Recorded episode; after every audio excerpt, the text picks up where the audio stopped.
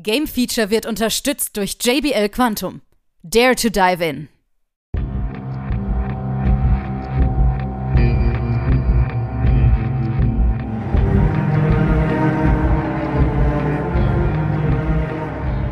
Hier ist wieder das Game Feature Test Center mit einem frischen Spieletest für euch.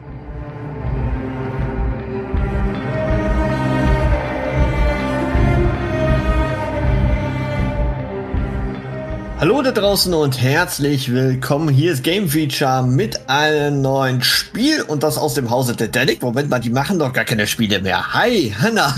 Hallöchen. Ja, die sind in dem Fall tatsächlich auch nur der Publisher des Spiels. Nur der Publisher. Okay. Genau. Das geht natürlich. Ja, das tun sie ja noch. Aber ich kenne kein Dedelic-Spiel, was eine Städtebausimulation irgendwie nahe kommt, würde ich mal sagen. Äh, ja, das stimmt. Hätte man, glaube ich, früher nicht so mhm. in Verbindung gebracht. Und dieses Mal haben wir News Cycle. Das ist so ein futuristisches Endzeit-Städtebauspiel. Ja, genau. Ähm, es befindet sich aktuell noch im Early Access. Und mhm. genau, man kann sagen, klar, eine Städtebausimulation äh, in so einem postapokalyptischen Setting. Ja. Ähm, in dem Fall ist es so, dass es irgendwie ähm, zerstörerische Sonneneruptionen gab und dadurch eben ja die Menschheit ins Chaos gestürzt wurde, also alle Siedlungen und alles, aller Fortschritt quasi wurde irgendwie gelöscht und die wenigen Überlebenden versuchen jetzt eben sich zusammenzurotten, eine neue Siedlung zu gründen und ähm, das Spiel baut so ein bisschen, wie der Name sagt, New Cycle auf diesen, ja, auf so wirtschaftlichen Entwicklungskreisläufen auf. Ja. Ähm, weil wenn man in, in der Zeit fortschreitet und in der Entwicklung und Forschung, dann eröffnet man quasi immer einen neuen Cycle, einen neuen Kreislauf. Mhm. Ähm, und das kann man vergleichen mit so, ja, der Industrialisierung so ein bisschen. Ja, okay. Genau, das fand ich ganz, ganz cool. Ein bisschen anders als zum Beispiel vergleichbare Spiele wie Frostpunk, wo es ja wirklich so. Boah, das ja, ähnelt so sehr, ne? Äh, ja, da ist es halt mehr so die Kälte und hier haben wir halt mehr so, so ein bisschen das Gegenteil manchmal. Äh, die Hitze, aber es gibt auch Winter mit Kälte genauso. Mhm. Ähm, genauso, ja, verschiedene Umweltphänomene, die einen manchmal beeinträchtigen, Jahreszeiten und so weiter. Aber der größte genau. Teil des Spiels sieht man in so einer Art braun Mhm, genau. Ähm, ja. Also verbrannt soll es wahrscheinlich darstellen ja. oder so tiefe, stiefstehende Sonne oder die Sonneneruption etc. Ja, genau. Keine Ahnung, ähm, die sich so ein bisschen ausgewirkt hat. Also man merkt genau. so ein bisschen die düstere Stimmung, die da herrscht, ähnlich wie bei Frostpunk, da ist es ja mhm. eher ganz dunkel. Ja. Ähm, und hier ist es so mit Winter, aber der Winter ist so ein bisschen heller. Ne? Okay, aber sonst. Genau. Die, die genau drei Jahreszeiten sind eigentlich so dieses braun-rötliche und der mhm. Winter dann eben mit Schnee. Äh, es gibt aber auch manchmal so, so Unwetter, wo dann irgendwie so der ganze Himmel voller so ähm, knisternder Blitze irgendwie ist. Ähm, also atmosphärisch ist es tatsächlich äh, im jetzigen Zustand schon ziemlich cool, mhm. muss ich sagen, auch grafisch. Es mhm. ist sehr hübsch anzusehen. Auch die Musik unterstützt auch so dieses, ach, ja. dieses trostlose äh, ja. Survival-Ding so ein bisschen. Ja, das hat mir da schon gut gefallen da muss man ja wirklich sagen, Frostbank hat's ja vorgemacht, ne? Also die, das war äh, der Beginn dieses Genres, will ich das mal Unterkategorie des Genres, ähm, wo wirklich die komplett alles hinübergeht und die mhm. Entscheidungen gefällt werden müssten.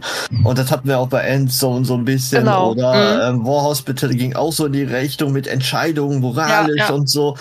Ähm, da denke ich mir echt, wow, also das, das Spiel wird wahrscheinlich in diese Kerbe einschlagen komplett. Ja, äh, ja du hast tatsächlich auch so kleinere Entscheidungen manchmal. Ähm, zum Beispiel, ob du irgendwelche Dorfbewohner, die jetzt von außerhalb kommen, aufnehmen willst oder ja. nicht. Ähm, aber ich hatte hier den Eindruck, dass die nicht so krasse Konsequenzen haben. Okay. Ähm, manche Entscheidungen beeinflussen dann zwischendurch irgendwie die Arbeitskraft, die Moral oder die Gesundheit der Leute, aber das meiste ist dann immer so temporär nur für eine mhm. bestimmte Anzahl Wochen. Ähm, da sieht man dann immer oben links so die, die Einflüsse, die gerade so vorherrschen. Und du kannst halt irgendwann musst du dich auch entscheiden, ob du gewisse Regeln in deiner Gesellschaft jetzt einführen willst, die dann mhm. auch immer halt gewisse Auswirkungen haben. Aber ich fand sie nicht so extrem krass, diese Auswirkungen hier. Tatsächlich. Ja, das ja. muss man auch sagen, der zweite Teil von Frostbank steht ja schon in den Startlöchern fast.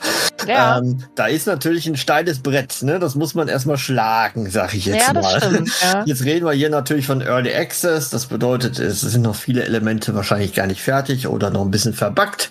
Darüber werden wir so gleich noch ein bisschen reden. Aber Mhm. für mich ist immer sowas wichtig, wenn man sowas anfängt, nicht, dass man nach zehn Minuten sagt, ich bin so frustriert, ich schmeiß das gleich in der Ecke.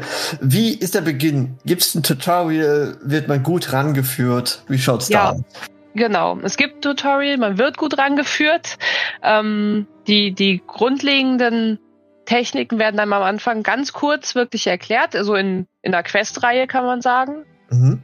Also du, dir wird jetzt nicht unbedingt erklärt, wie die Kamera äh, bewegt wird, sondern Ja. du kriegst die Quests, die, die so die, die Anfangsgebäude so aufeinander aufbauen und die Ja. Mechaniken einmal kurz erklärt. Das Ganze ist auch so ein bisschen ähm, eingebunden in, so dass die Dorfbewohner, die das erzählen, so ein bisschen, was es damit so Mhm. auf sich hat.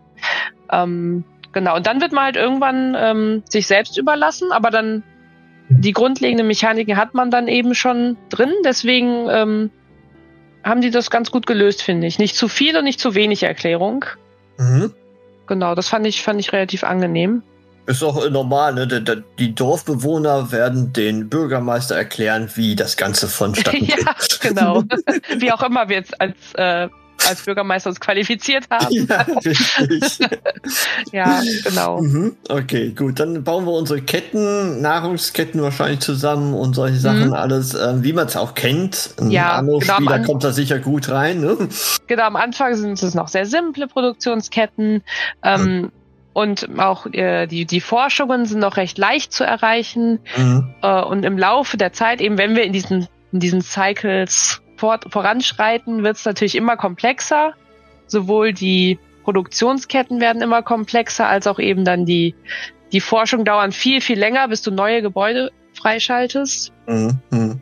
So dass man dann aber auch, was ich ein bisschen, auch sogar am Anfang auch ein bisschen nervig fand, manchmal muss man relativ lange warten, Okay. ähm, bis man jetzt irgendwie so weiterkommt. Ähm, Es gibt eine ähm, Geschwindigkeitsbeschleunigung, Sollte es geben, ja. ähm, Genau, aber man muss trotzdem manchmal halt relativ lange da drin warten, bis jetzt wirklich eine gewisse Anzahl an Ressourcen produziert sind, dass du irgendwie jetzt die neue Forschung starten kannst. Mhm. Ähm, das ist noch so ein bisschen, ja, fand ich ein bisschen nervig. Ja. Mhm. Okay, gut. Ja, vielleicht äh, fehlen da auch so ein paar Sachen noch, die man zwischendurch noch machen könnte.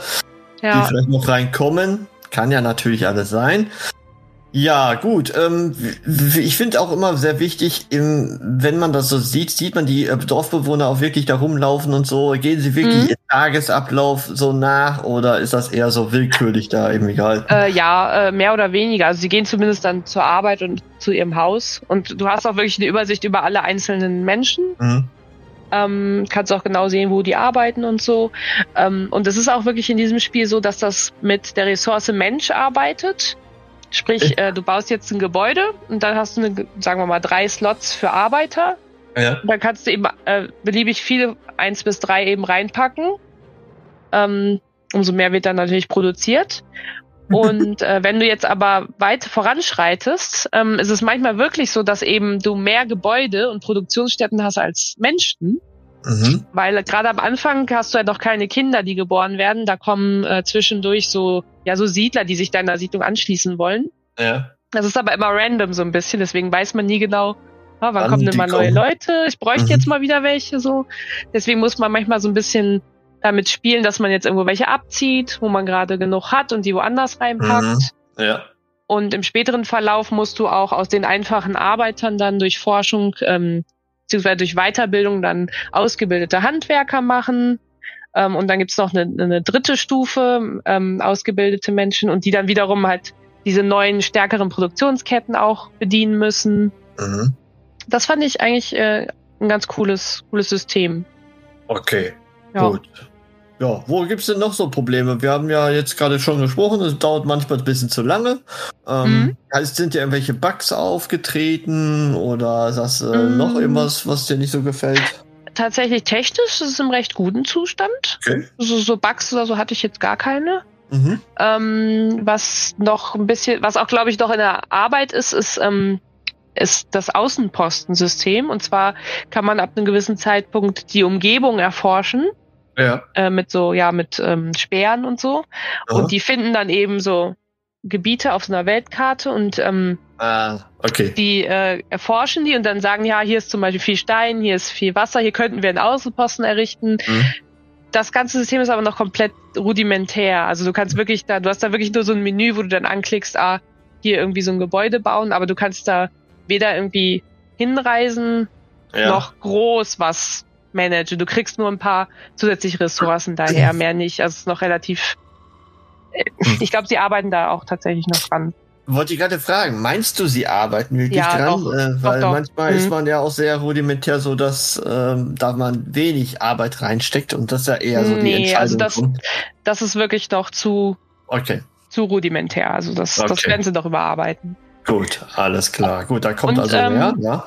Äh, Und eine Sache, die auch mir noch aufgefallen ist, dass es am Anfang gerade so, ähm, hat man wirklich selten das Gefühl, dass man jetzt, dass man irgendwie in Gefahr ist. So, Dass Okay. man irgendwie in so eine Hungersnot oder Unwetter gefahren hat. Das ist noch relativ seicht. Das wird irgendwann ein bisschen mehr so im Verlauf, aber es war nie wirklich so, dass ich jetzt krass irgendwie mich unter Stress gefühlt habe, dass da irgendwie die Leute wegsterben oder was brennt oder so. Ähm, Mhm. Ja, Das- also man, man das- fühlt sich noch nicht so so krass in der Apokalypse. Da ist wieder die Parallele zu Frostbank. Frostbank ist wieder bockeschwer, dass Ja, man da ja, welche findet. ja. Hier ist es also seicht gehalten, dass man auf, ich sag mal, den Faktor Frust weniger hat. Eigentlich. ja, ja. Äh, man muss dazu sagen, ich habe halt auf einem normalen Schwierigkeitsgrad gespielt. Es gibt auch noch einen schwierigeren, aber ich bin eigentlich, ich spiele immer auf normal, so, um normal dieses. Durchschnittserlebnis halt zu, zu erleben. Ne? Ja. Okay. Gut, Genau. also äh, würdest du es auch also jemandem empfehlen, der bislang mit diesen Untergenre noch nie so in Berührung gekommen ist, weil man da gut reinkommt? Oder würdest du Ja. eher sagen, ah, da sollte es mal richtig in die Vollen gehen, ja mit Frostbank oder was auch nee, immer? also ich finde tatsächlich, das ist zum Einstieg sogar äh, besser als Frostpunk. Also es ist einfach Mhm. sehr angenehm so Mhm. vom Reinkommen und in dieses Genre reinschnuppern mal. Ja. Und es ist ja auch tatsächlich ziemlich verwandt mit Anno oder so, ne? Durch diese Produktionsketten. Mhm. Also ich finde Ähm, gerade ja. Early Access ist bei solchen Spielen gut, weil Mhm. äh, man auch da sehen kann, wie nimmt die Community es auf, in welche Ja. Richtung muss ich es noch verbessern. Ähm, beim fertigen Spiel, ne, das, das ist jetzt unser Spiel hier, friss oder stirb. Ja, genau, Ähm, richtig, ja. Und teilweise gehen dir dann echt die Leute dann weg und so. Und ich weiß auch bei Frostbank meine ersten Durchläufe, ich, ich hätte Ja. irgendwo sofort das irgendwo hinschleudern können. Aber ich bin dran geblieben ähm, und das ging dann so mit der Zeit. Aber hier scheint es ja, Ja. ein seichter Einstieg zu werden. Ja, doch, ähm, Ja? der war sehr Okay. angenehm, das stimmt. Gut. Ja, und Ja. es ist auch, auch so, also es ist nicht nur ein seichter Einstieg, sondern es bietet auch wirklich sehr viel Spielzeit, dadurch, dass du eben Lange bis zur krassen, bis, bis zur krassen Industrialisierung, dann, wo Ah, du ganze okay. Fabriken hast und so, äh, dass du wirklich alles durchläufst, so, ne? Dadurch Mhm. ist es auch nicht eben schnell durchgespielt, sondern Ja, es dauert auch so seine Zeit. Erinnert mich so immer von, ich glaube, Empire Earth war das so, ne, wo du die ganzen Epochen Stimmt. so durchgespielt Ja, hast. ja, Ah, Ja, das, das war stimmt. bis ins Moderne hinein, ja. ja. Interessant, auf jeden Fall. Gut, ähm, Preis haben wir bei Steam derzeit bei 30 Euro, Ja, wenn ich genau. das richtig sehe. Ne? 29,99 aktuell. Und äh, noch recht frisch. Das bedeutet, der ein oder andere Patch kommt da sicherlich. Ah, es gibt sogar eine Roadmap, die kann man sich auch ansehen. Aha. Genau. Okay, und äh, das kann man dann gerne auch weiter verfolgen und sie sagen auch, dass sie ständig dran an Fehlerbehebung und Balancing und Leistung und Optik und etc. arbeiten. Also, warum nicht? Ne? Also, es ist noch ein humaner Preis, sage ich jetzt mal. Und Ja.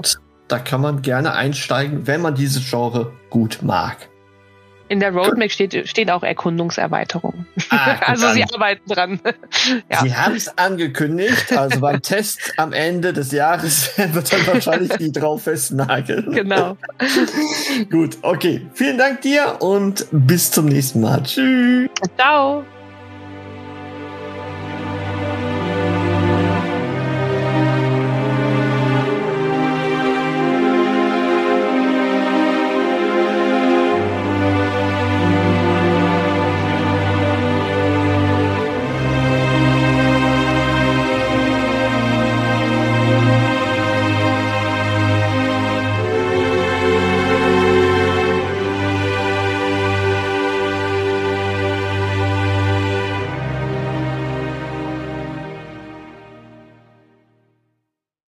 Alle weiteren Informationen findet ihr auf gamefeature.de.